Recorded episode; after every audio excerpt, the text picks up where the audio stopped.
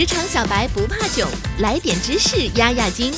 这里是有识知识，本节目由三十六克高低传媒联合出品。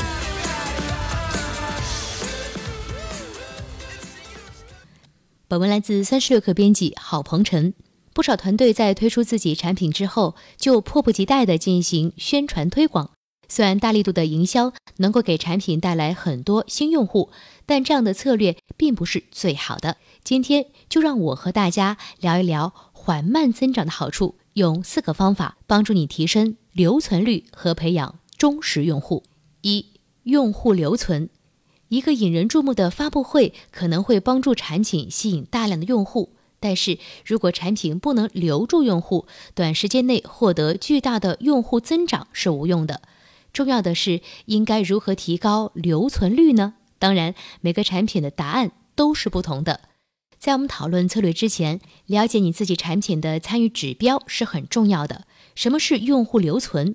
例如，如果一个用户每天都会打开一个社交媒体应用，并至少每周发布一次动态，那么就能认定这个用户被这个应用留存了。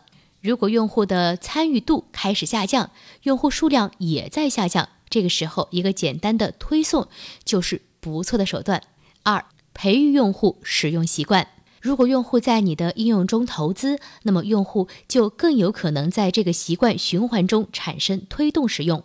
无论是上传内容、发送消息，还是完成购买，每个产品的正确投资都是不同的。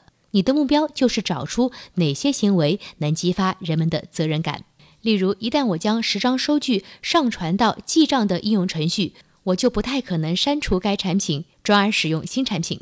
我的信息就在那里，我投资了，我有信心让自己的财务生活井然有序，不要做任何让我生气的事情。我们应该有一个长久快乐的数字关系。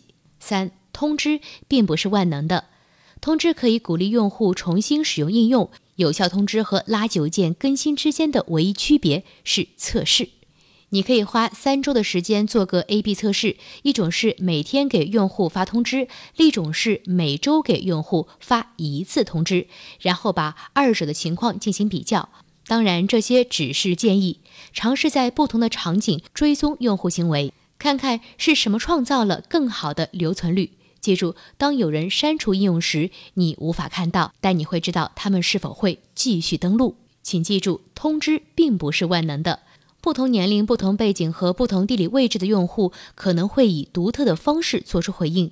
即便是拥有相似个人资料的人，也可能有不同的干扰阈值。了解你的用户，然后测试他们的极限，直到你找到最好的场景，然后也要继续改进，因为用户的行为从来不是静态的。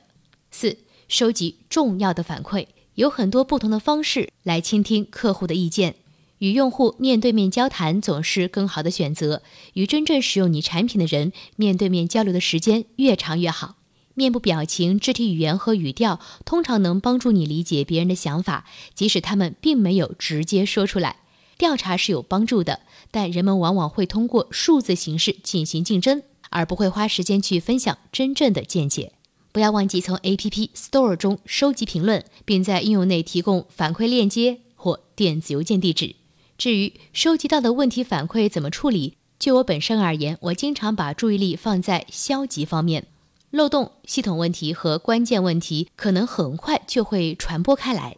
一般情况下，在每一个花时间对界面进行咆哮的用户背后，至少有一百个用户根本不愿意说什么，他们会直接离开或删除了这款应用。更糟的是，他们可能告诉人们他们在你的应用上的糟糕经历。